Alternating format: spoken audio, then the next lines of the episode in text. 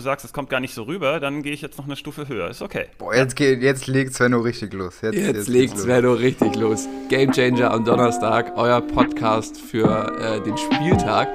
Äh, die, Hosten wieder, die wieder dabei, Svenno, Konsti und Spezi an den Mikrofonen. Wir freuen uns, es geht los. Yes, auf yeah, geht's. Endlich.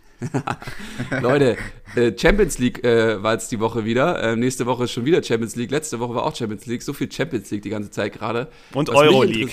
Und Euroleague. So viel Fußball ja. generell. Es ist mega geil. Man kann fast jeden Tag Fußball gucken und sieht auch guten Content und nicht nur Testspiele. Wie geil ist das? Wie geil ist das? Aber ähm, kann man auch was mitnehmen? Also ich habe mich jetzt gefragt, ich habe äh, bisschen Dortmund geguckt, äh, bisschen Bayern geguckt, sehr viel Leipzig gestern geguckt. Das war natürlich die Oberblamage, das 0-5. Aber äh, konntet ihr ein bisschen was mitnehmen aus den Spielen, die ihr gesehen habt, ähm, jetzt für die, für die Bundesliga? Ja, ich nehme, ich fange mal an mit meinem super BVB-Verein. Ähm, wir haben gegen Schalke schon zum ersten Mal mit Viererkette gespielt und dann wollte ich gestern mir angucken, ähm, erstens, ob wir es wieder machen, ja, haben wir gemacht, und dann, wie sich das so äh, kristallisiert in der Spielanlage, was mir ganz gut gefiel, auch gestern, wir haben da wieder gegen den tiefstehenden Gegner gespielt, die äh, Gegner hat irgendwie gar nichts gemacht, und dann gefiel mir das Pressing relativ gut, und Favre ist aber eigentlich ja kein Freund dieses Fußballs. Das ist ja das Grundproblem. Und wir haben auch jetzt so diese Woche rausgehört, also ich habe so ein paar Stimmen gehört, die auch ein bisschen mehr wissen, dass nach der Saison wird Favre, äh, ähm, also es wird einen Trainerwechsel geben bei uns und es gibt dann einen Umbruch. Und ähm, hat mir aber trotzdem ganz gut gefallen jetzt. Also wir haben relativ viel, viel, Spielkontrolle gestern auch gehabt und das will ich jetzt weiter beobachten. Gegen Bielefeld sollte das nämlich auch wieder eine Rolle spielen. Also das ähm, hat mich positiv jetzt äh, so ein bisschen mitgenommen bei, bei Dortmund, weil davor gegen Lazio, das war ja nichts. Ja, ich ja, und ich finde es auch super geil, dass reinspringen, ja, aber kannst du auch mal. du zuerst kommen. Ja, ich bin einfach total äh, gehypt, weil ich, ich liebe es total, wenn Dortmund endlich wieder mit so einem klassischen Zehner spielt. Sei es jetzt Brand am Wochenende oder Reus jetzt auf der 10. Hey, Brand, richtig geil. Brand, der beste. geil. Brand, ich habe ihn mir gestern in der einen Liga geholt für 28,7, glaube ich, geholt.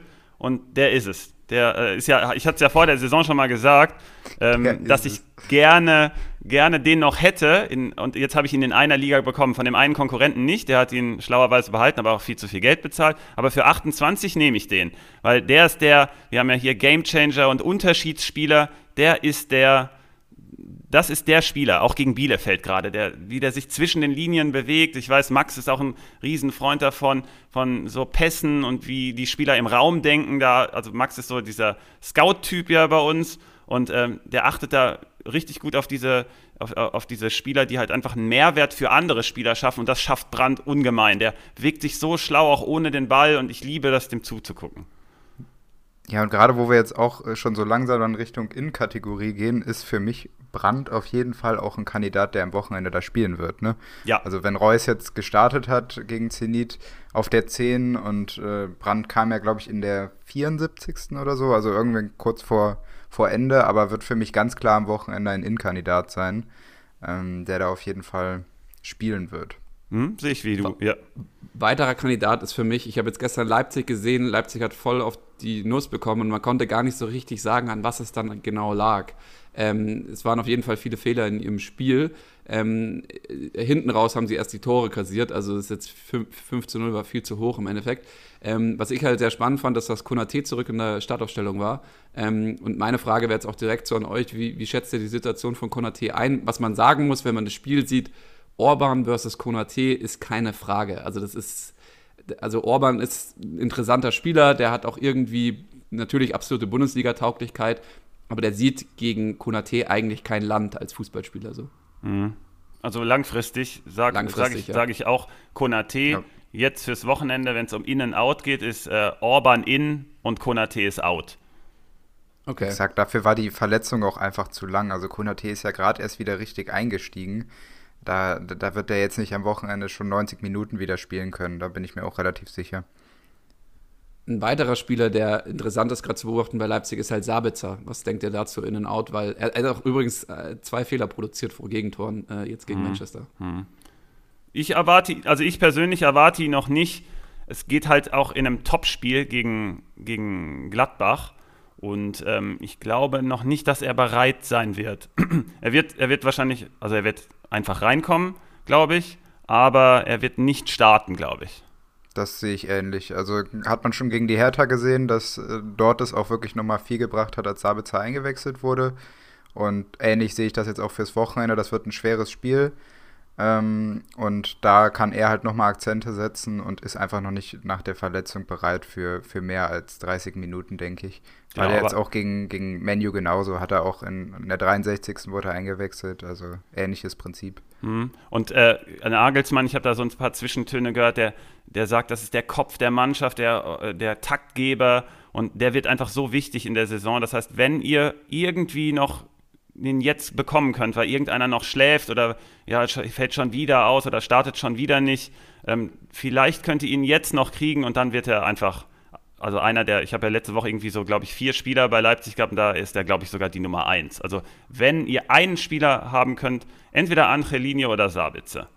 Danke, danke Svenno, das, das tut wirklich gut. Ich habe ihn für 40 Millionen mir noch äh, ergattern können. Sehr gut. Schnäppchen, Schnäppchen konntest Ja, da war ich auch echt. Äh, jetzt muss ich ihn natürlich am Wochenende auch aufstellen, äh, weil auf der Bank wird er da nicht Platz nehmen, da, aber da vielleicht. Kann, da, da, kann man die ganze Nacht dann nicht mehr schlafen, wenn, wenn man so einen Deal äh, hinbekommen hat. Vor allem für 40, Alter, das wird dir die Saison, also das könnte dir die Saison gewinnen. Ich kenne jetzt nicht deine genaue Situation, aber der Spieler wird dir auf jeden Fall richtig Punkte bescheren. Ja, ich habe auch ganz schön was äh, dafür äh, abgeben müssen. Also das äh, ja, war schon ein heißer Deal. Damit kann ich natürlich auch ganz schön ins Klo greifen, aber mal schauen. Nein, alles gut, alles richtig gemacht. Egal, wen ah, du abgegeben hast. wenn Svenno das sagt. Wenn Svenno andere Spieler, sagt. die ich noch auf der Liste habe, sind ähm, bei Leverkusen zum Beispiel Arango ist, was ist da los? Äh, Lars Bender und Schick.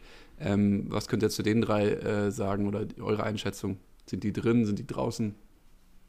Konsti, du darfst. Ja, also, also Schick, glaube ich, ist, ist noch gar kein Kandidat. Alario wird da erstmal äh, noch ganz normal weiterspielen und ist für mich noch nicht bereit.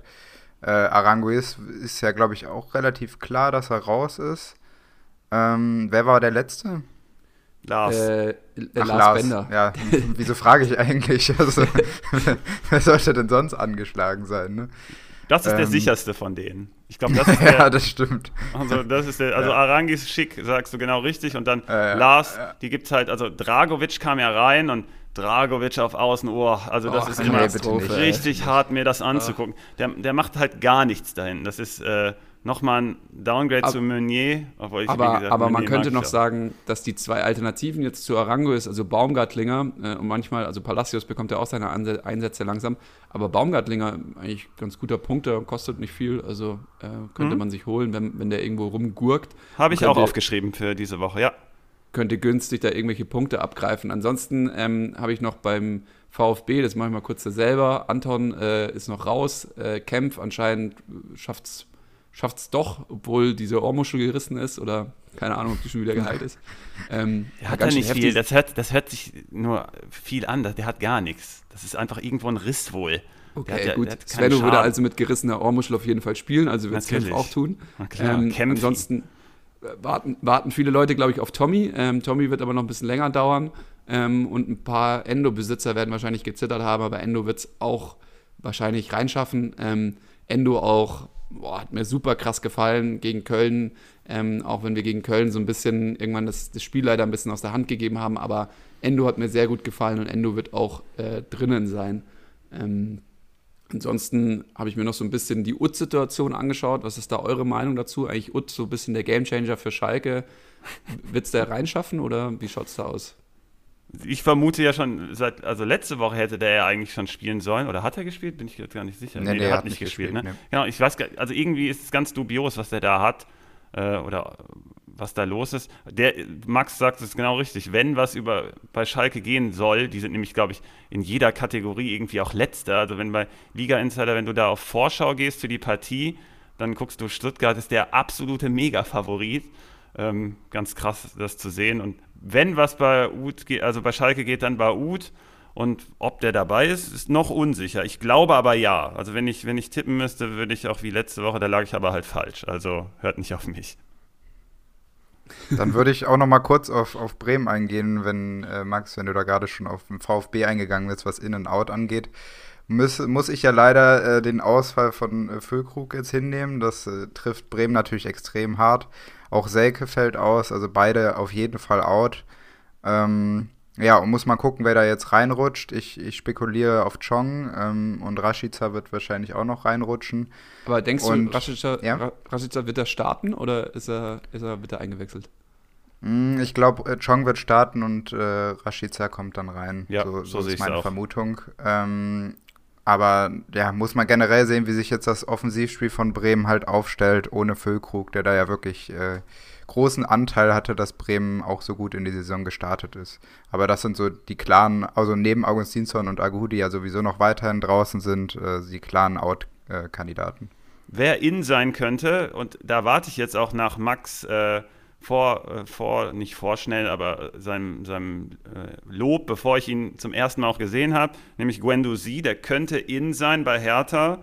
Ähm, da bin ich, wie gesagt, sehr, sehr gespannt. Können wir vielleicht später nochmal ein bisschen drauf eingehen. Wer auf jeden Fall, glaube ich, in sein wird, auf jeden Fall, glaube ich, ähm, Serge Gnabry, weil er ähm, eigentlich jetzt wieder bereit sein müsste. Und der ist ja auch dann, äh, wenn man ihn im Kader hat, dann stellt man den auch gerne auf, wenn man weiß, hey, da ist gar kein Alternativkandidat dahinter. Bei Dortmund fällt natürlich Emre Can aus noch. Ähm, Torgen Azar könnte zurückkommen bei Dortmund noch. Da wollte ich noch neben Brand, äh, Torgen Azar in der Startelf sieht man auch gerne als Besitzer. Und wer noch ausfällt bei mir, den habe ich auch noch auf der Liste, ist Gila Vogie.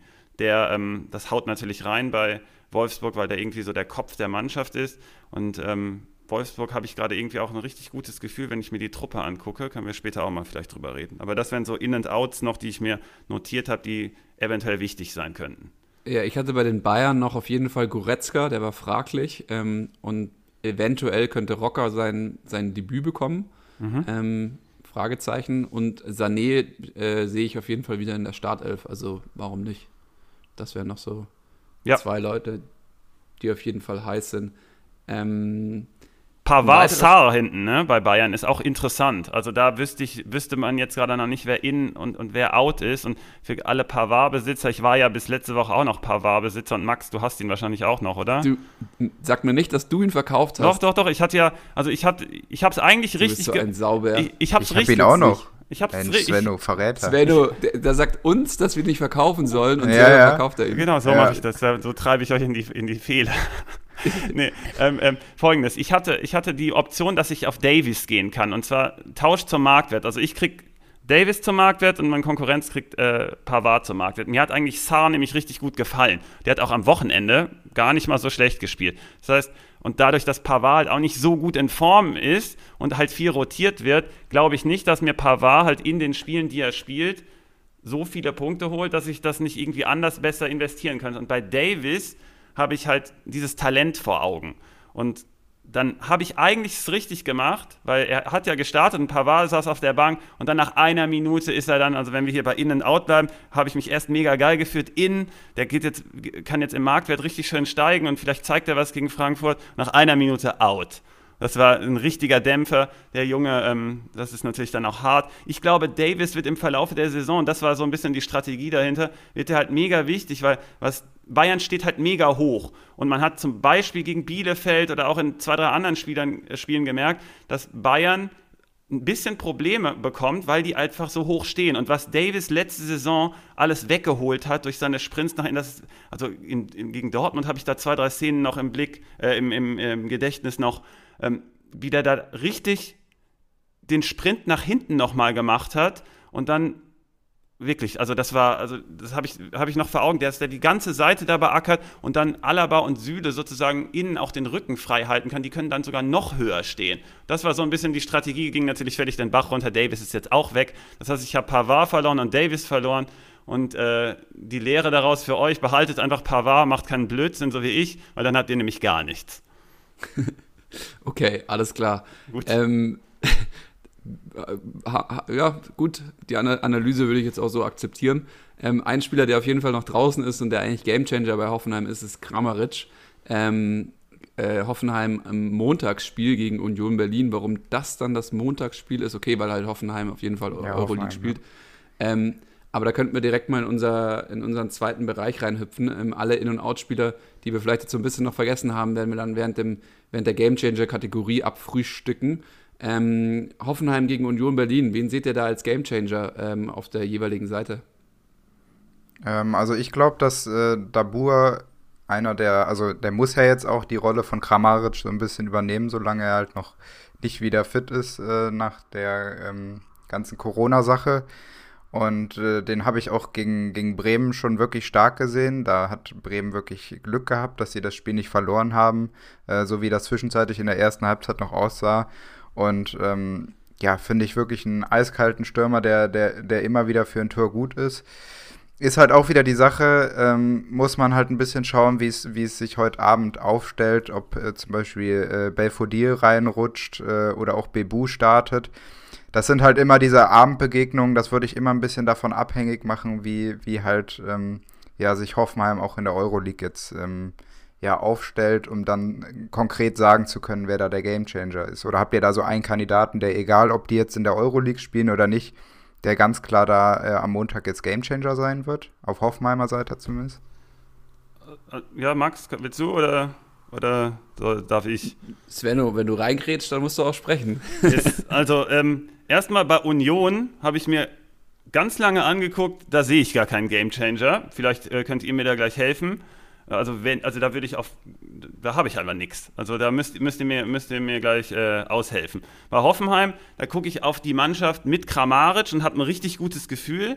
Und dann ist er raus, also wenn wir ihn rausnehmen müssen, äh, weil der wird wahrscheinlich, Max sagt es richtig, der wird höchstwahrscheinlich noch nicht in der Startelf stehen. Und dann guckst du auf, das Hoff, auf die Hoffenheim-Mannschaft und denkst du, oh, das ist aber hier, das ist ja gar nichts. Und ähm, dann guckt man so in der, in der zweiten Ebene, da habe ich so ein bisschen Geiger gerade auf dem, auf dem Schirm. Der macht das ganz gut, der hat gerade eine starke Phase, der schießt auch zwischendurch dann mal ein paar Standards, was immer sehr, sehr wertvoll ist. Er hat ja auch gegen Bremen dann, hat auch gegen Bremen das Tor gemacht, oder? Der hat gegen Bremen Konsti. das Tor gemacht. Das, ja, war, genau. das war stark. Ja. Genau. Und ähm, ganz besonders aus dem Zentrum dann noch Samaseku. Der, ähm, ich habe äh, ja letzte Woche von so ein paar Stats gesprochen, ähm, was die relativ wichtig sind auch für Manager. Und einer der wichtigsten Stats sind da abgefangene Bälle. Und da liegt er zum Beispiel auf Platz 5 in der Liga.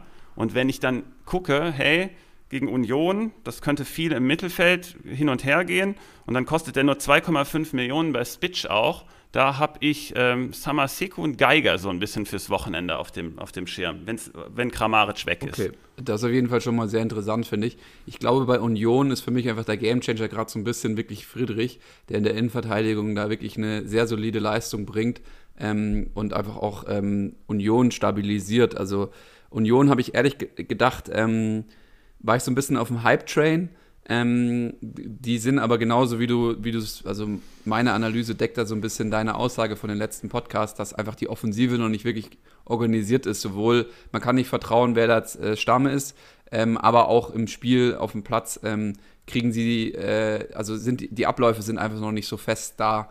Ähm, was mich sehr überrascht hatte, äh, letzten, ähm, letzten Spieltag war Bremen ähm, gegen Hoffenheim. Ähm, und genau so musst du es auch machen, glaube ich, gegen Hoffenheim.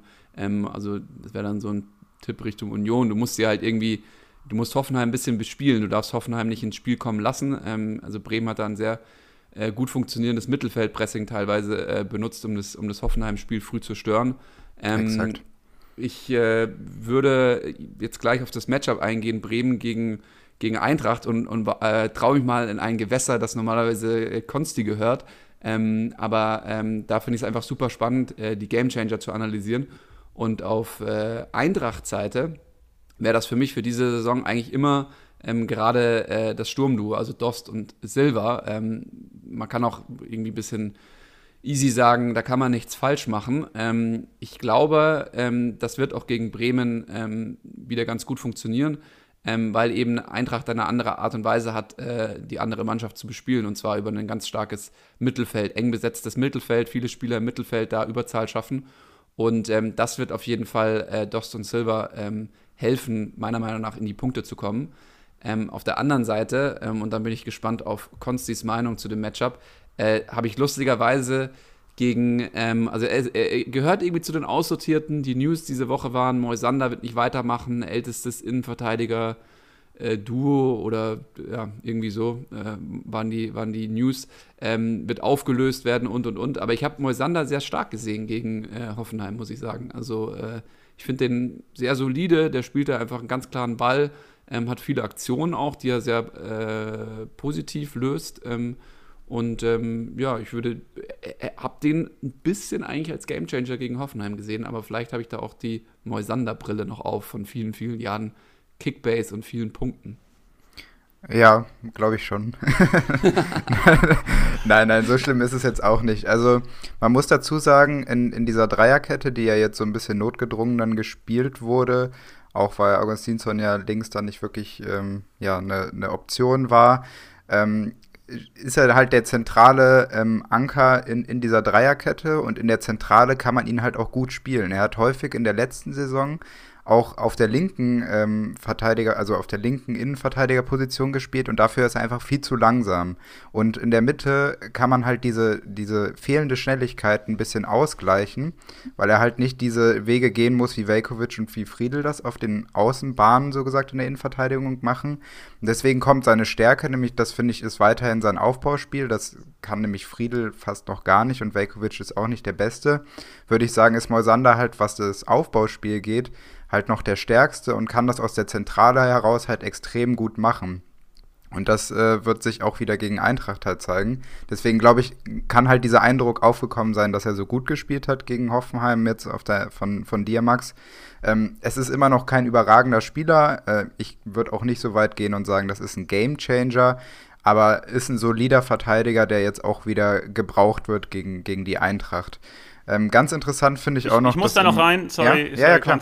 Ähm, Max hat gerade, oder ihr habt gerade so ein bisschen diese Kontroverse um Moisander aufgebaut, das ganz interessant ist. Ich habe viel gelesen über die Partie und die ja selber auch gesehen. Und ähm, ich gucke ja immer mit diesen Stats-Augen auf, auf die Partie und habe auch gedacht, wie Max, hey, der ist aber gut. Dann gucke ich auch hier auf die Stats danach und sage, okay, bei den, mit dem Ball macht er 90 zu 5, also 90 positive Aktionen und nur 5 negative. Und äh, in der Defensive war er auch gefordert und hat dann 13 zu 3, also 13 gelungene Aktionen und 3 nicht gelungen, was eigentlich richtig gute Werte sind. Dann kriegt er auch hier bei Liga Insider, bei der Note, kriegt er dann auch eine 3-0. Und dann lese ich aber über die Kritiken und wie gesagt, ich gucke das Spiel immer etwas anders, weil wir müssen ja die Note auch für Manager machen. Also was wir bei Liga Insider machen, ist ja, dass wir sozusagen nochmal inhaltlich unterfüttern, ob die Punktzahl, die erreicht wurde, in welchem Manager auch immer, ob die eher Zufall war, weil irgendwie der Algorithmus des Spiels so funktioniert oder weil ähm, hier Aktionen gemacht wurden, die schon Hand und Fuß haben, mehr oder weniger. Das heißt, du kannst dann die Note immer vergleichen mit den Punkten und sagst, ah, okay, cool, das hat also, das stimmt also mehr oder weniger. Und bei Mosander hätte das nach meinem äh, Datenblick und nach dem, nach dem, was ich gesehen habe, wie ich das Spiel sehe, hätte ich auch eher gesagt, der ist gut, aber alle anderen haben gesagt, oh, da, äh, also Kicker zum Beispiel hat ihm eine 4-5 gegeben oder so, wenn ich es noch richtig im Kopf habe. Ja, und aber ich würde auf die, auf die Kicker-Note würde ich nicht ganz vertrauen. Nee, nee, nee, nee, genau, aber ich, es, ich, es gibt eine Information, die ist die Killer-Information. Yes. Die Kicker-Redakteure müssen bis zur 25. Minute die Note abgegeben haben. Nee, das kann nicht sein. Hm, also das ist so eine, also das ist ein Gerücht, aber. Gut, weil das ist ja, also 25, äh, 75 vielleicht, aber 25 nee. halte ich für ja. äh, merkwürdig. Ja, also ohne Witz, das ist so ein bisschen aus dem Nähkästchen geplaudert, aber das ist das, was ich gehört habe und das, was ich verstanden habe. Was natürlich, das wäre, es würde so viel verändern. Also ich muss es als Gerücht deklarieren, aber das ist das, was äh, ich von einer sehr guten Quelle so verstanden habe und es war krass. Also, weil ich dachte, naja, das, der ganze Kicker-Manager ist darauf aufgebaut. Also ich hoffe auch, dass es die 75. ist und nicht die ja, 25. Ja, das ist auch. Das da, ich glaube, ich glaub, da wollte dich einer verarschen, glaube ich zumindest. Weil das 25 geht ja gar nicht. Also da passiert ja nachher noch so viel. Du kannst ja nicht die ersten 25 Minuten, dann macht er total schle schlecht und dann macht er irgendwie richtig gute Aktionen und dann bleibt er bei einer 5. Das macht ja keinen Sinn. Ähm, ja, ich, Sinn macht es keinen, das ist klar. Aber bei, bei mein, Kicker ist halt die Schwierigkeit, dass du da verschiedene Menschen hast, die mit, mit, dem, mit ähnlichem Anforderungsprofil, die werden ja mit Sicherheit irgendwie ähm, so, ein, so, eine Tabelle haben, worauf die gucken sollen, aber es machen verschiedene Menschen zu verschiedenen Spielen, machen die Bewertungen und dazu kommt noch diese persönliche Komponente rein. Deswegen, ich halte von den Noten natürlich gar nichts. Deswegen eine Stats-Note, egal welche Schwächen die auch hat, die funktioniert wenigstens immer gleich für alle Spieler und ist damit die fairste, meiner Meinung nach.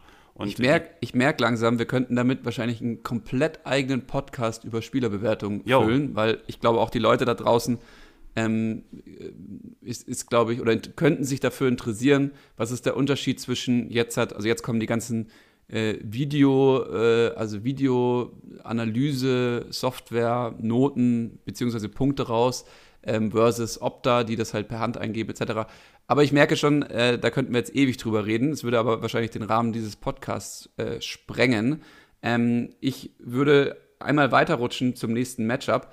Ähm, ein unglaublich interessantes Matchup wäre Hertha gegen Wolle, ähm, gegen Wolfsburg, sorry. Ähm, und du hast vorhin schon angesprochen, die starken Wolfsburger, beziehungsweise ich glaube, der eine Fakt, dass sie halt nicht äh, international spielen müssen, macht sie halt auch sehr stark und sie haben einfach einen Kader eingekauft, mit dem sie international spielen hätten können. Ähm, ich habe mir aufgeschrieben, Gamechanger Arnold. Ähm, den unterschätzen viele Leute, ähm, inklusive mir. Aber ich, das letzte Spiel gegen Bielefeld hat mir gezeigt, der nimmt das ganze Spiel an sich ähm, und ähm, vor allem gegen so eine Mannschaft wie Bielefeld und äh, legt da, also hat wirklich einen super sauberen Ball gespielt. Ähm, ich habe ich habe erstmal fast keinen Zweikampf gefunden, den er verloren hatte, aber das war natürlich nur mein subjektives Auge, das drauf geguckt hat. Ähm, und ich glaube auch, Wolfsburg wird gegen die Hertha ähm, das Spiel sehr positiv für sich gestalten. Ja, ah. absolut, auf jeden Fall. Also bin ich auch der Meinung. Äh, einer, der mir extrem gut bei Wolfsburg gefällt und wo ich auch mal gespannt bin, was da generell, ob, da haben wir auch letzte Woche ja schon drüber geredet, aber hat er jetzt am Wochenende nochmal wieder bestätigt, ist Riedle Baku. Also was der auf der rechten Seite da macht, gefällt mir wirklich richtig gut und könnte auch gegen die Hertha interessant sein. Ich, ich warte so ein bisschen auf so eine Reaktion von Hertha, weil die haben gegen Leipzig schon wirklich extrem gut gespielt äh, wurden dann durch so eine sehr unnötige äh, gelb-rote Karte von Cefolk halt äh, ausgebremst. Aber ähm, da, da, da glaube ich, da ist einfach noch extrem viel Potenzial und die, die fangen sich so langsam, die kommen so langsam in der Saison an. Und da bin ich einfach mal gespannt, wie das jetzt gegen Wolfsburg sein wird, weil die jetzt auch so langsam in Fahrt kommen und ähm, glaube ich auch, das wird ein sehr, sehr spannendes Duell. Also ich gucke, wie gesagt, auf Wolfsburg. Ich habe es eben schon so ein bisschen äh, gesagt. Und ich habe ja, ich habe irgendwie hat man ja zu jedem Verein irgendwie so ein Gefühl, wenn du da zum Beispiel bei uns auf die Seite gehst und guckst da auf die Aufstellung, dann sehe ich irgendwie dieses coole Grün, das gefällt mir schon von den Trikots von den neuen. Und irgendwie habe ich echt ein gutes Gefühl. Da Wolfsburg, da, da kann echt was kommen bei Baku bin ich ganz bei dir, Konsti. Da habe ich auch gegen Bielefeld, also ja, ähm, ich hoffe, ihr habt ihn auch äh, gut bei Spitch zum Beispiel untergebracht, denn der ist ein absoluter Goldspieler. Ich äh, werde gleich noch ein bisschen was zu Spitch sagen, was da die beste Formation ist. Also ihr solltet da vielleicht gut aufpassen dann. Ähm, Baku ist als Abwehrspieler gelistet, äh, als Mittelfeldspieler gelistet, ist aber eigentlich in der Abwehr. Und wenn ihr noch von mir gleich die Information bekommt, dass bei Spitch in den ersten fünf Spieltagen fünfmal, äh, also fünfmal fünf Abwehrspieler in der besten Formation waren, dann wisst ihr, warum Baku einfach ein absoluter Goldpick ist, weil der ist halt, wie gesagt, als Mittelfeldspieler gelistet, aber eigentlich ist er dein sechster Abwehrspieler. Und das ist, äh, das ist für mich, äh, für mich ist das eine richtig äh, wertvolle Info. Ich hoffe für euch da draußen irgendwie auch. Und der hat gegen Bielefeld das, die komplette Seite da dominiert. Er hat gemacht, was er wollte. Der hat bei uns, glaube ich, auch eine 2-0 bekommen bei Liga Insider, weil er einfach zu gut war. Aber es war halt auch nur Bielefeld. Jetzt bin ich mal gespannt. Wir haben ja auch schon letzte Woche die Situation so ein bisschen angesprochen. Was passiert, wenn ein Babu zurückkommt? Was passiert, wenn William zurückkommt? Weil Baku selber will wohl auf die 8 auch. Also, das ist irgendwie sein Ziel. Aber jetzt hat der Trainer nochmal vor ein, zwei Tagen gesagt, er sieht den eher da auf der Seite. Also, da bin ich echt mal gespannt, was das wird. Maxi Philipp habe ich mir da ein bisschen. Ähm, äh, gegen Bielefeld mir anguckt, der braucht auf jeden Fall noch Zeit, da stimmen die Abläufe noch gar nicht. Mehmedi hat mir ziemlich gut gefallen und bei Hertha auf der Gegenseite, wenn ich da einen Gamechanger suchen müsste, dann suche ich, glaube ich, lange, weil ähm, ja.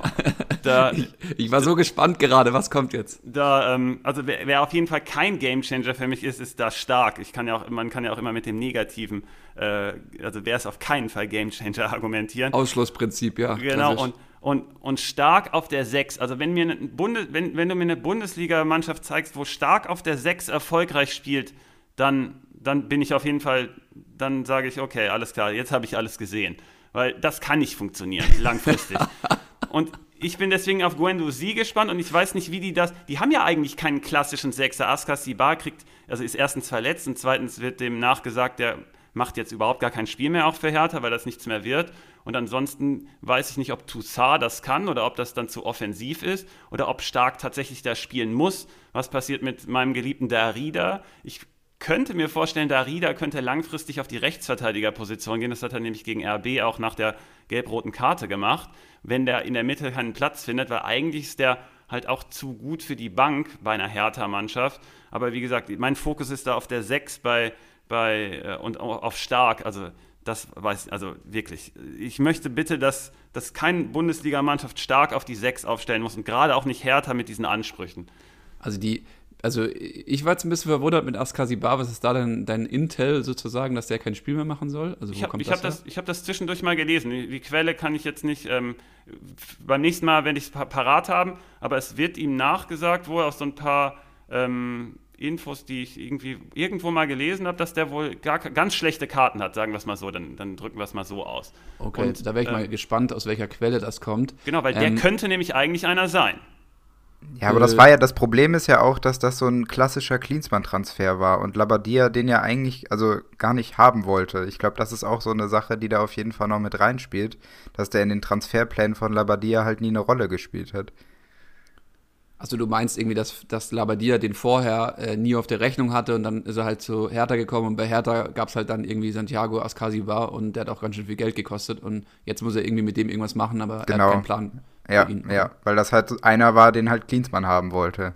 Okay. Ist so, so habe ich irgendwo Mann. auch mal gelesen. Das, ja. das, das Klinsmann-Gespenst da in Berlin, Alter. Ähm, ein anderes äh, Matchup, was ich mittlerweile, was ich ja vor letztem Spieltag hätte ich es nicht, äh, gar nicht so sehr in den Fokus gezogen, beide Mannschaften vor allem nicht. Ähm, jetzt würde ich es machen, Augsburg gegen Mainz. Ähm, bei Mainz ganz eindeutig für mich Mateta. Ähm, Wahnsinn, wenn der explodiert, auf einmal Mainz wieder da. Mainz, man sieht auf einmal, dass sie Chancen hätten, ein äh, Borussia München-Gladbach, das 2 zu 2, unter der Woche 2 zu 2 gegen Real Madrid, die haben eigentlich 84 Minuten lang dieses Spiel dominiert, wäre viel zu viel gesagt, aber sie haben es auf ihre Weise kontrolliert mit sehr wenig Ballbesitz, aber man, man hat nicht das Gefühl gehabt, dass Real irgendwie noch einen Stich setzt. Ähm, Real hat es aber dann halt natürlich durch diese bisschen individuellere Klasse von Ramos, äh, jetzt sind wir bei einem Bundesliga-Podcast, also sollten wir nicht so viel über den reden, aber das ist natürlich der absolute Gamechanger, der Typ. Aber das haben sie einfach äh, sehr schlecht verteidigt. Aber was ich nur sagen will, ist, ein Mainz hat an dem Wochenende davor gegen ein Borussia Mönchengladbach, das dann unter der Woche ein Real Madrid wirklich vor dem Rande einer Niederlage hatte, ähm, teilweise eben auch sehr gut bespielt. Und ich glaube, Mainz ist ist back on track. Mainz hat sehr lange versucht, irgendwie so eine Defensivtaktik durchzuziehen. Ähm, dann haben sie sich wieder so ein bisschen rausgetraut gegen Borussia Mönchengladbach und direkt hat der Gamechanger oder der potenzielle Gamechanger für Mainz, Mateta, direkt zwei Buden gemacht, richtig gute Buden auch. Und ich glaube auch gegen Augsburg ist was drin, weil Augsburg dann doch sehr defensiv spielt, äh, steht. Ähm, die haben sich ein bisschen rausgetraut gegen Lever Leverkusen, ähm, war aber nicht genug rausgetraut. Und dann ist sofort, wenn sie sich raustrauen, ist hinten halt dann doch ähm, die Ordnung nicht ganz so da und dann sind die auch ein bisschen verwirrt. Ähm, auf Augsburger Seite will ich definitiv als Gamechanger Caligiuri sehen, einfach weil er halt auch die Standards die ganze Zeit tritt. Ähm, aber Caligiuri auch gerne so ein Spiel dann an, äh, an sich reißt, sage ich mal. Ein anderer, anderer potenzieller Kandidat wäre für mich Iago gewesen, der einfach, den habe ich total unterschätzt. Den habe ich vor der Saison gar nicht auf dem Zettel gehabt. Ich erinnere mich noch an den ersten Podcast, wo wir gesagt haben, dass diese Außenverteidiger dass, wir, dass die nicht ganz koscher sind. Ähm, aber Iago, der hat ein super Stellungsspiel, super Zweikampfverhalten. Ähm, den würde ich so auf Position 2 als Gamechanger bei Augsburg sehen. Du hast es ganz cool gesagt mit den Standards, also deswegen hast du Kali Jury irgendwie im Blick. Der wäre mir vielleicht ein Tick zu teuer. Ähm, müsste man mal gucken, vielleicht äh, Udokai auch im Blick, weil die Partie ist irgendwie die Standardpartie ähm, sozusagen, in, in Anführungszeichen. Denn Mainz hat die meisten Standardgegentore bekommen. Jetzt frische Info von der PK. Chris von, äh, aus unserer Redaktion hat gerade geschrieben, dass äh, Lichte gesagt hat, Standards werden jetzt nochmal extra trainiert. Und ähm, Augsburg ist traditionell halt standardstark, weswegen Max ja auch äh, Caligiuri angesprochen hat. Das heißt, ich calle mal hier ein Standardtor. Vielleicht platzt der Knoten bei Niederlechner. Das könnte auch so ein Konsti-Kandidat sein, wobei ich da später auch nochmal drauf eingehen sollte, äh, ja, wollte, das, was man da machen mit Konsti sollte. Dieses, dieses Mal prophezeien. Genau, und ähm, das, diese, diese, diese Partie hier, ich weiß nicht, äh, ihr scheint da irgendwie ganz positiv gestimmt zu sein. Für mich Nö. ist die hier äh, nominiert für die Horrorpartie der Woche. Die, äh, die Kategorie rufe ich jetzt einfach jedes Mal aus. Ähm, Horrorpartie der Woche wird dieses, dieses Duell hier. Also 0-0 Gefahr relativ hoch und ich muss mir das komplett angucken. Ich äh, habe schon, hab schon Panik. Also, also Max, ich muss dir auch komplett widersprechen, was, was Mainz angeht. Klar, das war jetzt ein ordentliches Spiel gegen, gegen Gladbach. Im Endeffekt. Mit Rocco halt Reitz, also bitte. Ja, aber also die Sache ist, ich, ich sehe halt das große Problem darin, dass äh, Mainz äh, ja gegen eine defensiv starke Mannschaft spielen wird und spielerisch wird Mainz halt da nicht viel schaffen und auch über Konter wird da nicht viel gehen. Also außer über Standards wird da halt nicht viel offensiv funktionieren, was für mich irgendwie ähm, ja dafür spricht, dass sie da ein, ja, einen Sieg holen oder irgendwas äh, Richtung Punkte äh, mitnehmen. Deswegen, ja, bin ich da auch eher auf Svenos Seite und glaube, das wird ein ganz schwieriges Spiel wo ähm, man, wenn man auf Spieler geht, dann vielleicht eher Richtung Verteidigung schauen sollte, weil das könnte auch so ein 0-0, 1-1 werden, wo dann die Verteidiger viel Bälle wegbolzen und einfach dadurch äh, gut Punkte sammeln. Aber mehr sehe ich da eigentlich auch nicht. Gib mir mal eine Partie von dir, auf die du dich freust. Wenn wir jetzt bei der Horrorpartie waren, was hast du, äh, Konsti, was hast du im Blick äh, fürs Wochenende, was dir gefallen könnte? Also ich freue mich schon mal wieder auf Dortmund. Also gegen, gegen Bielefeld, äh, glaube ich, sind da wieder ein paar Tore drin. Und ich gucke mir einfach gerne, gerne Dortmund an. Äh, hoffe, dass ich so ein ähnliches Spiel sehe wie, wie gegen Schalke, was ich auch ordentlich fand, wo ich Brand sehr, sehr gerne zugeschaut habe. Und ähm, ja, mit der Viererkette, äh, denke ich, werden sie das auch weiterhin beibehalten. Äh, außer Sven, du widersprichst mir da. Ähm, aber ich glaube, solange Chan jetzt sowieso raus ist, ähm, ist das einfach die beste Option. Und sehe da auch nicht groß, dass Bielefeld da irgendeine Chance haben wird oder irgendwas dagegen halten kann. Oder seht ihr das komplett anders? Ähm, wir haben schon ganz eingangs noch ein bisschen drüber gesprochen. Du hast jetzt nochmal ausgeführt. Brand könnte ganz interessant sein. Azar auch. Viererkette, du hast mich gefragt, wird, wird wieder äh, kommen. Die Mannschaft wollte ja selber, dass sie so einen mehr in der Offensive haben. Vielleicht ist Delaney dann ein Kandidat für äh, den, die erste Pressing-Linie sozusagen. Also der holt einfach ziemlich viele Bälle. Ich weiß, Max äh, ist nicht so ein großer Freund von Delaney, ne? Ähm, aber der könnte halt ähm, auch wenn es nur gegen Bielefeld geht, halt ziemlich viel Druck ausüben, wie er es gegen Schalke halt auch gemacht hat. Und dann bin ich langfristig gespannt, was, was wirklich mit Jan passiert. Also wenn die bei der Viererkette bleiben, ob er hinten eingesetzt wird oder ob er dann diese Mittelfeldrolle wieder einnimmt, was er eigentlich nicht so gut kann, meiner Meinung nach. Und auf Bielefelder Seite vielleicht Pieper ähm, Auf weil jeden der Fall. einfach Pieper. Viel, ich wollte gerade. Viele schon Ballaktionen. Also der ist, die, der ist in den Top 10 bei den Ballaktionen der Liga übrigens, was ganz interessant ist. Da merkt man einfach, wo der Fokus ist. Also du hast halt da 18 Mannschaften und unter den Top 10 der Ballaktionen ist Pieper bei Bielefeld, weil der im Spielaufbau beteiligt ist. Das wird jetzt halt gegen Dortmund eher nicht der Fall, also nicht, nicht so wichtig werden. Aber dann hinten räumt er halt alles ab. Und äh, wir haben ja vor der Saison schon gesagt, wir haben ihn ja mit dem Paderborner verglichen, wobei ich immer den falschen Paderborner nehme. Es gibt auch Hünemeyer und es gibt den anderen. Wie hieß der nochmal? Hünemeyer und. Schönlau? Schö schon, ich glaube, ich meinte Schonlau, Schonlau damals. Okay. Schonlau meinte ich. Also ich habe doch gesagt, Pieper sei Schonlau light. Also, okay. oder ich, ich habe halt den falschen wow. genommen. Aber also, ähm, Pieper könnte einer sein, wenn man ihn stellen muss. Würde ich aber auch nicht machen. Ja, also bei Amos Pieper muss ich sagen, den habe ich wirklich unterschätzt. Den hatten wir aber in dem Podcast zur, Bund also zur, zur Saison Vorschau ähm, habt ihr den auch genannt. Ähm, den hätte ich gar nicht so auf dem Zettel gehabt. Habe ich aber jetzt nach dem Wolfsburg-Spiel, der hat mir auch gefallen. Ähm, bei Bielefeld kann man noch Doan auf dem Zettel haben. Ich glaube nur einfach, dass es gegen Dortmund. Genau. Und da muss man dann auch wirklich gucken. Ich meine, Favre hat Dortmund ja wirklich zu einer äh, Ballbesitz äh, dominanten Mannschaft, also die, die im Ballbesitz ähm, das Spiel dann dominieren kann. Das ist halt auch so sein Verständnis von Fußball ist vielleicht gar nicht, ist halt nicht mehr so modern, deswegen wollen sie da jetzt auch den Umbruch machen. Aber ein Doan, der eigentlich äh, Punkte machen kann, den man nicht unterschätzen darf, der hat irgendwie 12 Millionen gekostet oder sowas, ähm, PSW Eindhoven, wenn ich jetzt richtig liege. Ähm, äh, und der ist jetzt an Bielefeld ausgeliehen gerade. Das ist ein viel zu guter Spieler für Bielefeld. Ähm, und auf der anderen Seite ähm, hat man äh, Bielefelder Mittelfeld noch ein paar Spieler, die interessant sein könnte für die Manager, aber jetzt halt als Gamechanger, glaube ich, für die Partie ist wirklich Amos Pieper, weil er einfach viele Aktionen bekommen wird.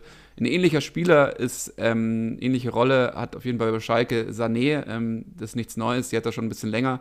Ich glaube aber, er wird so ein bisschen, ähm, ja, auch wenn Schalke wieder richtig in die Spur kommen will, ähm, brauchen sie einfach einen starken Salif Sané, der da einfach dominiert, der da die Zweikämpfe hinten abräumt, äh, man hat gegen Dortmund auch schon wieder gesehen, dass Salif Sané eigentlich zu gut ist, meiner Meinung nach, für Schalke, weil es ist halt irgendwie so der Einzige, der dann da wirklich alles kontrollieren kann, der teilweise auch Haaland sehr gut kontrolliert. Ähm, in der Partie jetzt am Freitag. Also über Aufstellungen brauchen wir nicht quatschen, weil da kann man sie sich auf jeden Fall dann anschauen, kurz davor.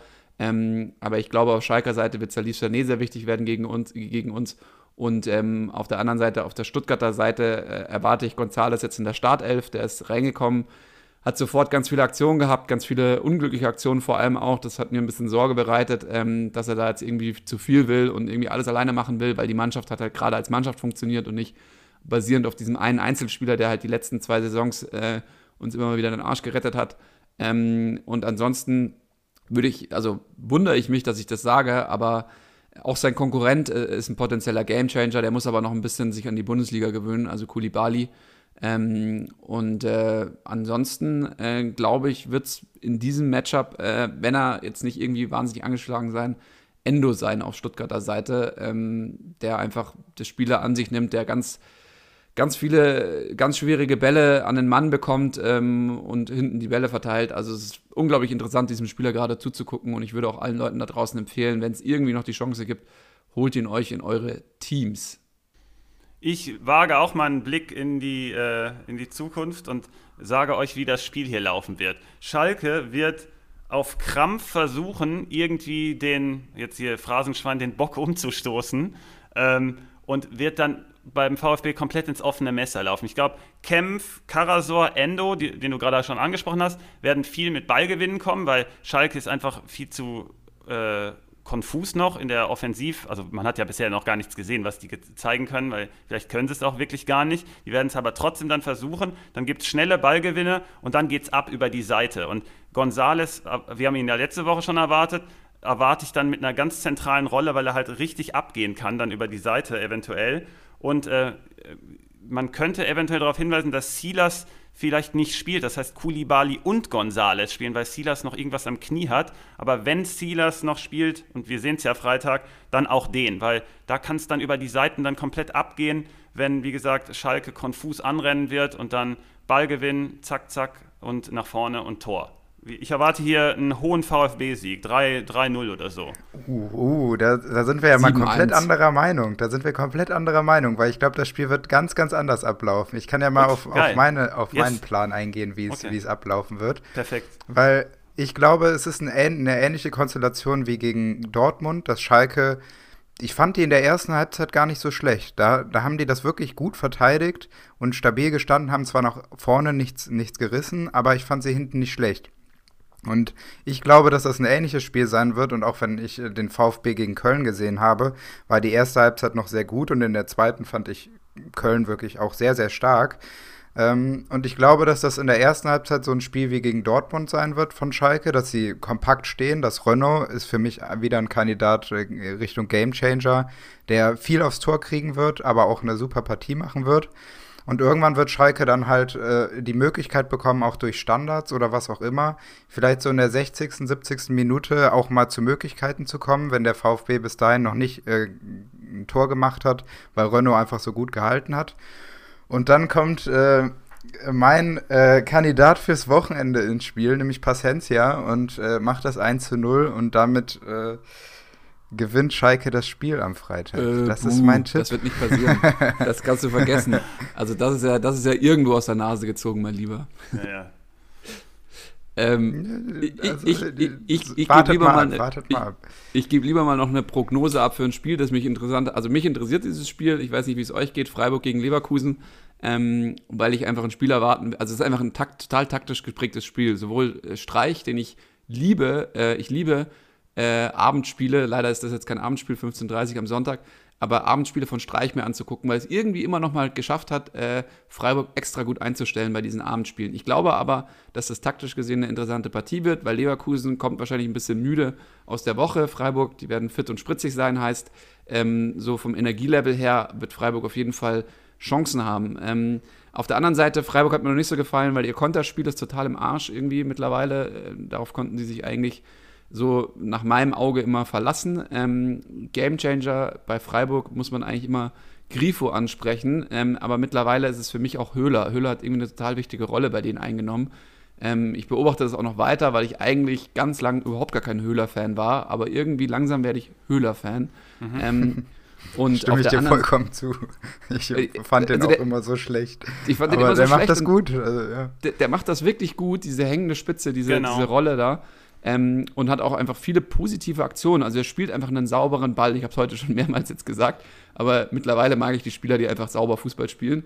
Ähm, und auf der anderen Seite bei Leverkusen äh, muss man die ganze Offensive mittlerweile ansprechen. Die ganze Offensive, die ja quasi die, die ja, sehr taffen Abgänge zu kompensieren hatte, finde ich, es kristallisiert sich langsam so eine Flügelzange raus, Bailey und, und Diaby. Ja, genau. ähm, vorne drin Alario, der keine Ahnung, was der Kommentator gefressen hat, irgendwie in dem Spiel ähm, gegen, gegen Augsburg, dass er irgendwie gesagt hat, dass der eher so das zweite Glied, ja, der ist halt das zweite Glied, weil er nicht so viel gespielt hat, aber Alario ist ein absoluter Killer. Also Alario ja. ist auch, als er gekommen ist zu Leverkusen, ist er als der Killer gekommen. Also die haben den wirklich als den Garanten eingekauft. Der hat jetzt einfach nur Pech, dass er halt in so einem Bosch-System eher keine Rolle hat. So. Aber Alario, Alter, der, der, der zweite Kopf, also der, der, das ist sein Kopfballtor, der erste Kopfball, meine ich, ist der, der einen Pfosten ging, der war schon mhm. gut. Der, sein Kopfballtor.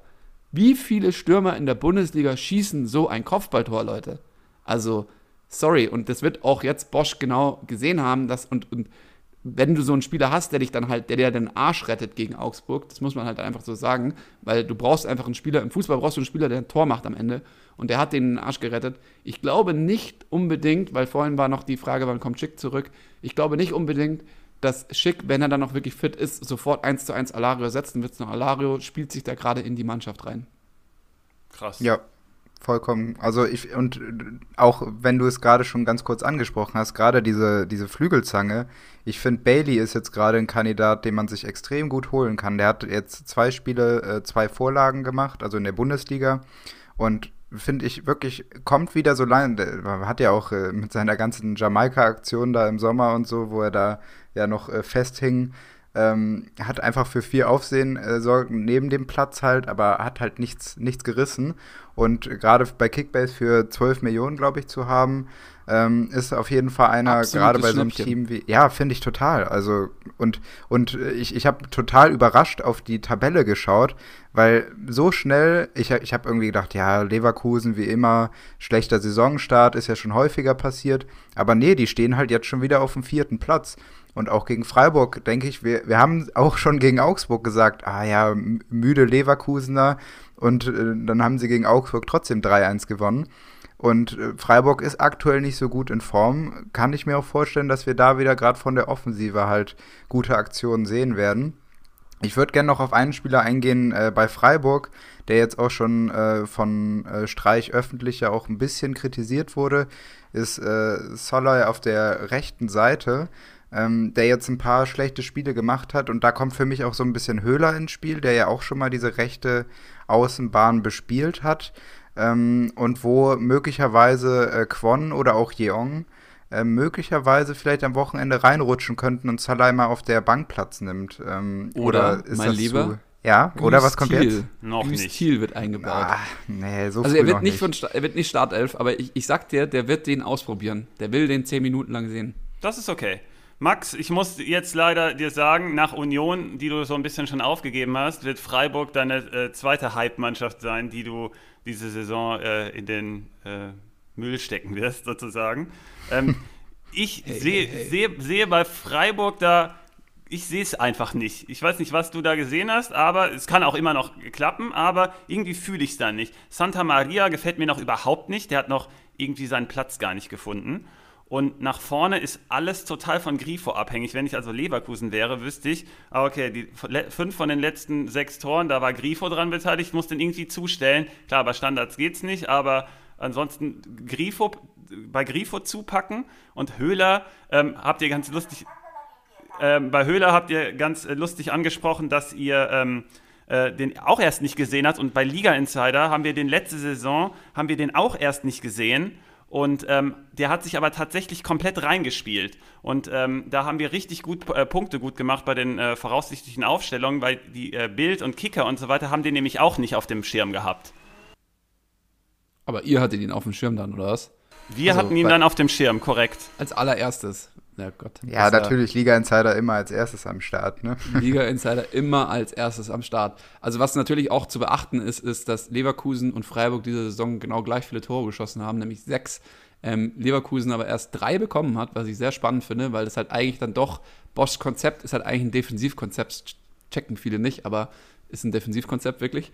Ähm, und äh, äh, Freiburg aber schon neun kassiert hat. Und das ist halt, ähm, also neun ist immer noch irgendwo im Bereich okay, ähm, aber es zeigt dann auch schon, wo halt, also wenn Freiburg einfach Tore kassiert, ähm, sie haben eh immer schon relativ wenige geschossen, aber wenn sie dann halt hinten Tore kassieren, jetzt muss ich wahrscheinlich fünf ins Phrasenschwein schmeißen.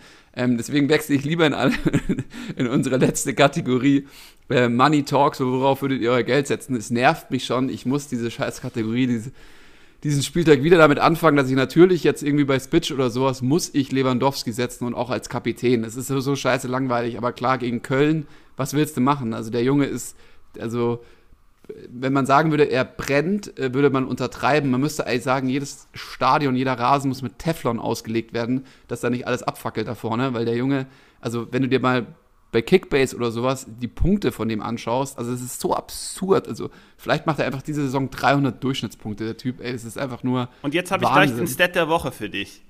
Ähm, ja, dann hau ihn direkt mal raus. Das, das wird so ein Zweiteiler. Also heute tease ich an und nächste Woche äh, sprechen wir hoffentlich intensiv darüber.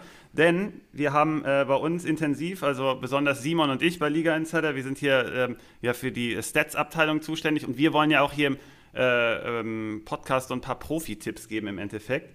Und wir haben dann mal die Top 11 bei Spitch also die optimale Elf rausgefunden, also einen bestimmten Algorithmus. Und wie gesagt, ich werde äh, nächste Woche ähm, nochmal intensiver darüber sprechen. Und wenn ich euch jetzt die Top 11 zeige bei, bei der Kickbase Daily Challenge und ich die euch zeigen würde, fehlt Lewandowski. Macht euch mal darüber Gedanken. Ihr könnt auch in den Kommentaren bei Liga Insider da schon mal äh, euch melden, warum der fehlen könnte. Und meine, mein Stat der Woche ist, äh, oder meine Empfehlung daraus dann sozusagen ist, lasst Lewandowski aus der Kickbase Daily Challenge. Gebt mir, gebt mir in den Kommentaren oder gebt uns in den äh, Kommentaren die Antwort, warum das so sein könnte. Und nächste Woche löse ich sozusagen auf, ähm, warum das so sein wird und was diese, was diese Komplexität von diesen Daily-Spielen sozusagen beinhaltet. Weil Letzte Woche hat ja Konsti wieder mit seinem äh, Super-Tipp gehittet, Wehorst, und ich habe ja mit Brooks dagegen gehalten und dann habe ich viele Messages bekommen und gesagt, haha, hier, Brooks hat ja gar nicht getroffen. Da habe ich den Leuten immer gesagt, genau darauf wollte ich doch hinaus, weil Brooks hat mehr Punkte bei Spitch und Brooks hat mehr Punkte bei Kickbase gemacht, weil der braucht gar kein Tor. Und das ist so ein bisschen der Schlüssel und ich werde dann sozusagen nächste Woche so ein bisschen auflösen, was so Teamkomposition angeht und wie man da rangehen muss. Und die Quintessenz ist, Daily Challenge ohne Lewandowski. Weil wenn ich euch die Top 11 von der letzten Woche zeige, ist nämlich der MVP nicht Lewandowski, sondern Guerrero. Aber nächste Woche mehr.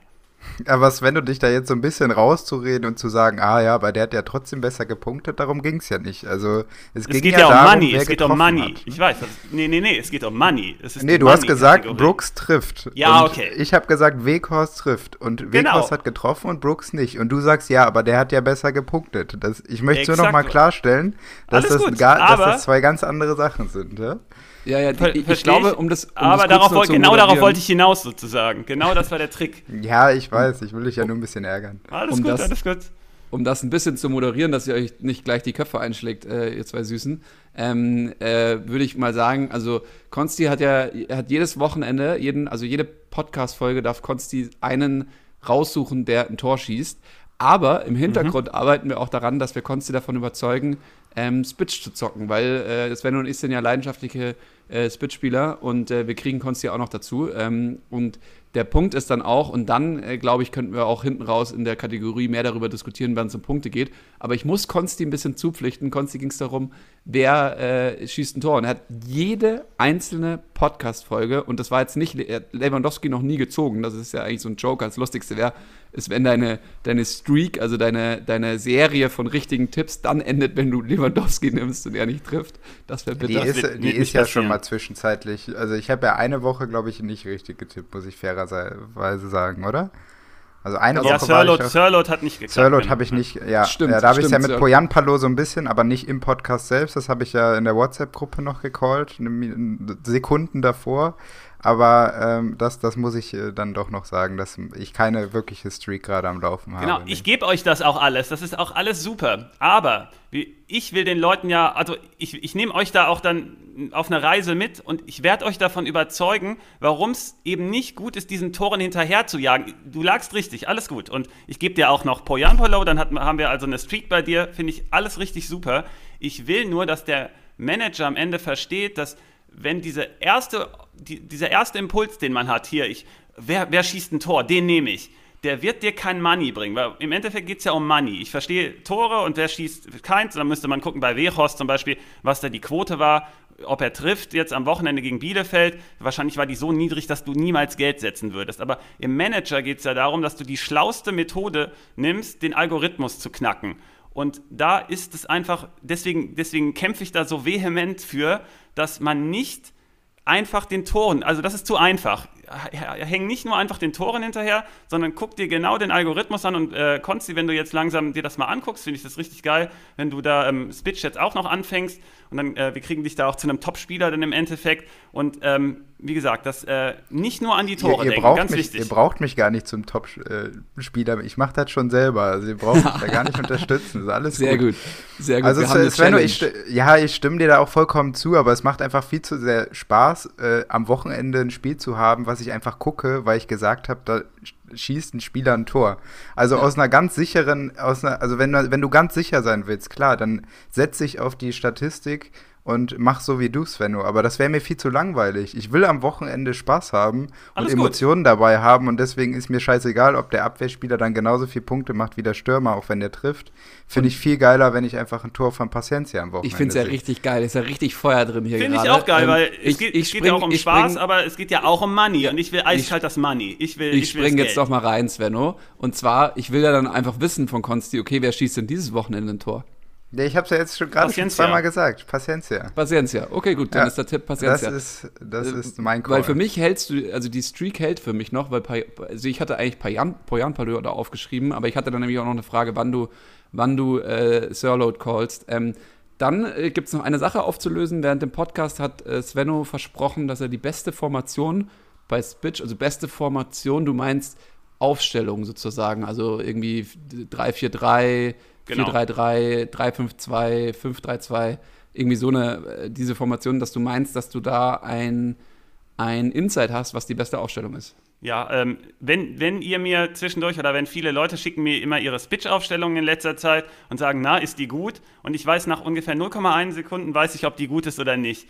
Nämlich dann nur, sie ist nur dann gut, wenn sie fünf Abwehrspieler enthält. Das ist äh, auf jeden Fall mein Tipp findet das mal raus, warum das so ist. Und auch nächste Woche, das geht so in die äh, Stat des Tages äh, oder Stat der, ähm, der Woche Richtung. Das äh, ist, hat dann, ist dann sozusagen damit verknüpft. Man muss fünf Abwehrspieler haben, sagt gerade ähm, unser System. Und in den ersten fünf Spielen war das auch so. Also man hatte immer fünf Abwehrspieler und da haben die Marktwertänderungen haben jetzt auch noch nichts sozusagen daran geändert, weil wir haben ja letzte Woche zum ersten Mal neue Marktwerte bei Spitch gehabt, aber es waren trotzdem wieder fünf Abwehrspieler. Also das ist wenn, wenn ihr Teams bildet und wollt die optimieren, dann bitte immer fünf Abwehrspieler, nichts anderes. Dann sehe ich gerade noch in unserer Liste äh, das Topspiel Leipzig gegen Gladbach. Ich hatte eigentlich gehofft, dass einer in der Money Talks Runde von uns ähm, drauf eingeht. Äh, jetzt sind wir nicht drauf eingegangen. Äh, Player und Tyram are back. Und wenn ihr beide jetzt gute Argumente habt, dass ihr sagt, dass die beiden nicht die Gamechanger von Gladbach sind, dann höre ich jetzt sehr gerne zu, weil für mich sind das die absoluten Gamechanger. Sorry, also was die abgefackelt haben gegen Real jetzt unter der Woche und das werden die auch in der Bundesliga jetzt vielleicht nicht Woche für Woche, aber sie werden so wichtig sein für diese Mannschaft. Also das ist einfach so. Es geht halt Seite. gegen RB, ne? Das ist halt der das Punkt. Das ist das also große Problem. Ich ja. hatte eben gefragt, ja, auf welche Partie ihr euch freut und dann sind wir jetzt irgendwie so abgeschweift und dann wolltet ihr auch schon direkt, weil ihr natürlich immer ans Geld denkt und in die Money-Runde. Aber ich, ich habe die ganze Zeit. Sagt nur der, der sagt, du hast doch gerade selber gesagt, dass du die ganze Zeit, auf, dass du jetzt, aufs Geld guckst. Jetzt also. geht's wieder los. Mann, Jungs, Mann, jetzt seid ihr schon wieder Mann, in diesem äh, Kindergartenkram hier drin. Ich will wissen, wer sind die Gamechanger von Leipzig gegen Gladbach? Also erstmal, das Spiel ist für mich unter dem Stern, wer ist für mich bereiter oder wer ist für mich breiter? Weil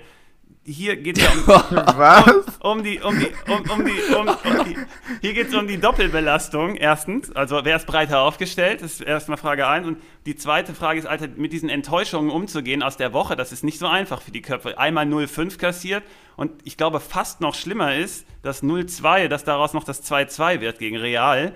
Und da bin ich echt komplett auf die Partie gespannt. Und Gamechanger äh, habe ich wieder hier nach dem Ausschluss und Negativprinzip habe ich so ein bisschen Sommer auf, äh, auf der Rechnung, weil ähm, der ist zwar ein super Keeper und viele halten auch richtig viel von dem. Ich frage euch gleich mal, was ihr von dem haltet, weil auf der Linie ist der richtig stark. Aber der macht die meisten Fehler die zu Gegentoren und zu Torschüssen führen, seit drei Saisons einfach konstant. Also der hat seit, äh, seit drei, also in den letzten drei Saisons hat er 14 Fehler fabriziert.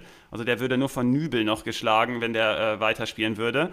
Aber ansonsten habe äh, ich immer ein schlechtes Gefühl bei Sommer. Wie seht ihr das? Also was habt also denkt ihr, er ist ein super Keeper oder ist er keiner? Weil manchmal denke ich, der, das ist Fluch und Segen, dass der so gut mit dem Fuß ist, weil der macht dann oft Unsinn.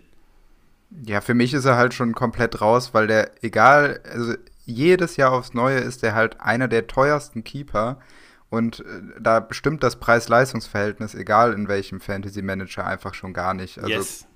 unabhängig von der Leistung, der kann einfach diesen Marktwert, den er hat, kann der niemals gerecht werden, weil er, egal in welchem Managerspiel, einfach nicht diese Punkte bringt für den Preis, den er halt kostet. Deswegen ist ein guter Keeper. Dabei würde ich es aber auch belassen und für Fantasy-Manager einfach super uninteressant. Mhm. Ja, bin ich komplett bei dir. Und wer ist der Gamechanger? ja, das ist halt wieder so ein Spiel, wo, wo beide Mannschaften halt auf einem extrem hohen Niveau sind, so wie wir es auch schon bei Wolfsburg gegen Gladbach zum Beispiel hatten. Ähm, für mich aber auch Thuram und Player sind jetzt langfristig wieder ähm, auf jeden Fall Kandidaten, wo man richtig viele Punkte absahnen kann. Und ich äh, bin immer noch ein bisschen traurig, dass ähm, ich Player leider in der Liga nicht bekommen habe. Also Gladbach hat jetzt sechs von acht Toren über Standards geschossen. Ähm, und das ist auch einer der Gründe, Gründe, warum Hofmann im Moment so gut performt. Er schießt halt unter anderem die Elfmeter oder auch die Ecken. Und ja. äh, gegen Mainz ja wieder zwei. Also eine Vorlage, ein Tor. Und ähm, vielleicht ist Hofmann nochmal der Gamechanger, weil er auch nicht so viel kostet, bin ich dann immer in der Richtung dann auch äh, dran interessiert. Auf, auf RB-Seite vielleicht einer der Schienenspieler, aber da ich nicht immer Angelino nehmen möchte, vielleicht ist äh, Henrichs ein bisschen im Fokus, weil der sollte wahrscheinlich auf der rechten Schiene spielen und es wird einfach viel hin und her gehen, vermute ich. Offenes Visier und dann sind äh, Spieler, die halt vorne und hinten aktiv sind, äh, relativ äh, im Fokus und deswegen vielleicht mal Henrichs auf dem Radar haben, aber so einen richtigen Gamechanger bei so einer Top-Partie, das ist, das ist schwer zu sagen, weil die alle halt richtig gut sind. Das kann sozusagen ja. jeder sein. Also ich glaube, wir drei und wahrscheinlich auch viele Hörer da draußen hoffen, dass beide Teams spritzig sind, dass man da eine gute äh, taktisch, äh, aber auch spielerisch anspruchsvolle Partie sieht, mit hoffentlich auch äh, einigen Toren. Ähm, es könnte so ein Spiel sein, wo eben ein Zweikampf verloren schon das Spiel in die eine Richtung äh, rutschen lässt oder in die andere Richtung. Das sind immer die ganz geilen Partien, finde ich, ähm, diesem, wenn man diese moderne Spielstile sieht, die dann aufeinander clashen ähm, und es dann halt wirklich darum geht, so ein, also man muss wirklich dabei bleiben beim Gucken und sieht so ein Zweikampf im Mittelfeld, ändert schon, lässt es, also lässt die Welle schon in die eine oder in die andere Richtung, dann fast schon Richtung letzter Linie oder äh, auch einfach äh, aufs Tor zu rennen ich hoffe, es wird so ein Spiel. Ähm, manchmal egalisieren sich auch solche Teams dann irgendwie gegenseitig.